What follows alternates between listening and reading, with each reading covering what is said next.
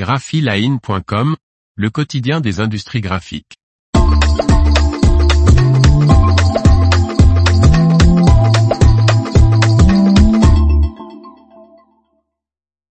Les petites infos de l'industrie des arts graphiques 15 septembre 2023. Par Faustine Loison. Shrinkflation, formation chez Heidelberg, regroupement dans les fournitures scolaires. Les petites infos de la semaine. Bientôt une loi contre la shrinkflation, cette pratique qui consiste à réduire la quantité d'un produit tout en gardant le même emballage et le même prix pourrait devoir être indiqué sur les packaging.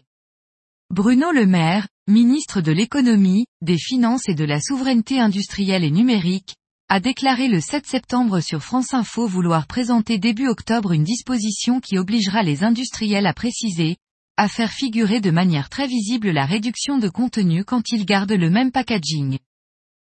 Fabricant de fournitures scolaires et de bureaux, le français Hamelin rachète son confrère allemand, Pelican.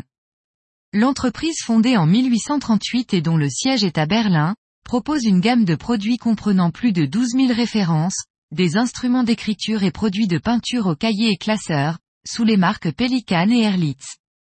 Pelican exploite des sites de production installés en Allemagne, Mexique, Colombie et Pologne et a réalisé un chiffre d'affaires de plus de 200 millions d'euros en 2022. Quant à Hamelin, fondé à Caen en 1864, il affiche un chiffre d'affaires de plus de 400 millions d'euros et compte 2300 employés.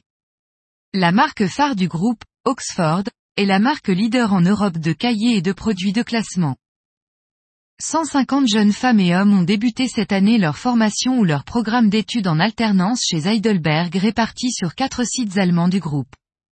Ces jeunes représentent 14 profils professionnels depuis les domaines de l'électronique et de la mécanique industrielle jusqu'au domaine de l'informatique et de la logistique d'entrepôt, en passant par la technologie des médias. La formation occupe toujours une place importante dans le groupe allemand. À une époque où de nombreuses entreprises sont confrontées à une pénurie de main-d'œuvre qualifiée, chez Heidelberg, nous nous concentrons sur une bonne formation, qui est souvent le point de départ d'une carrière dans l'entreprise, souligne le PDG de Heidelberg, Ludwig Mons.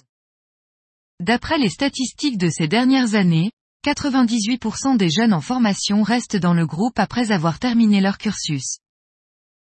L'information vous a plu n'oubliez pas de laisser 5 étoiles sur votre logiciel de podcast.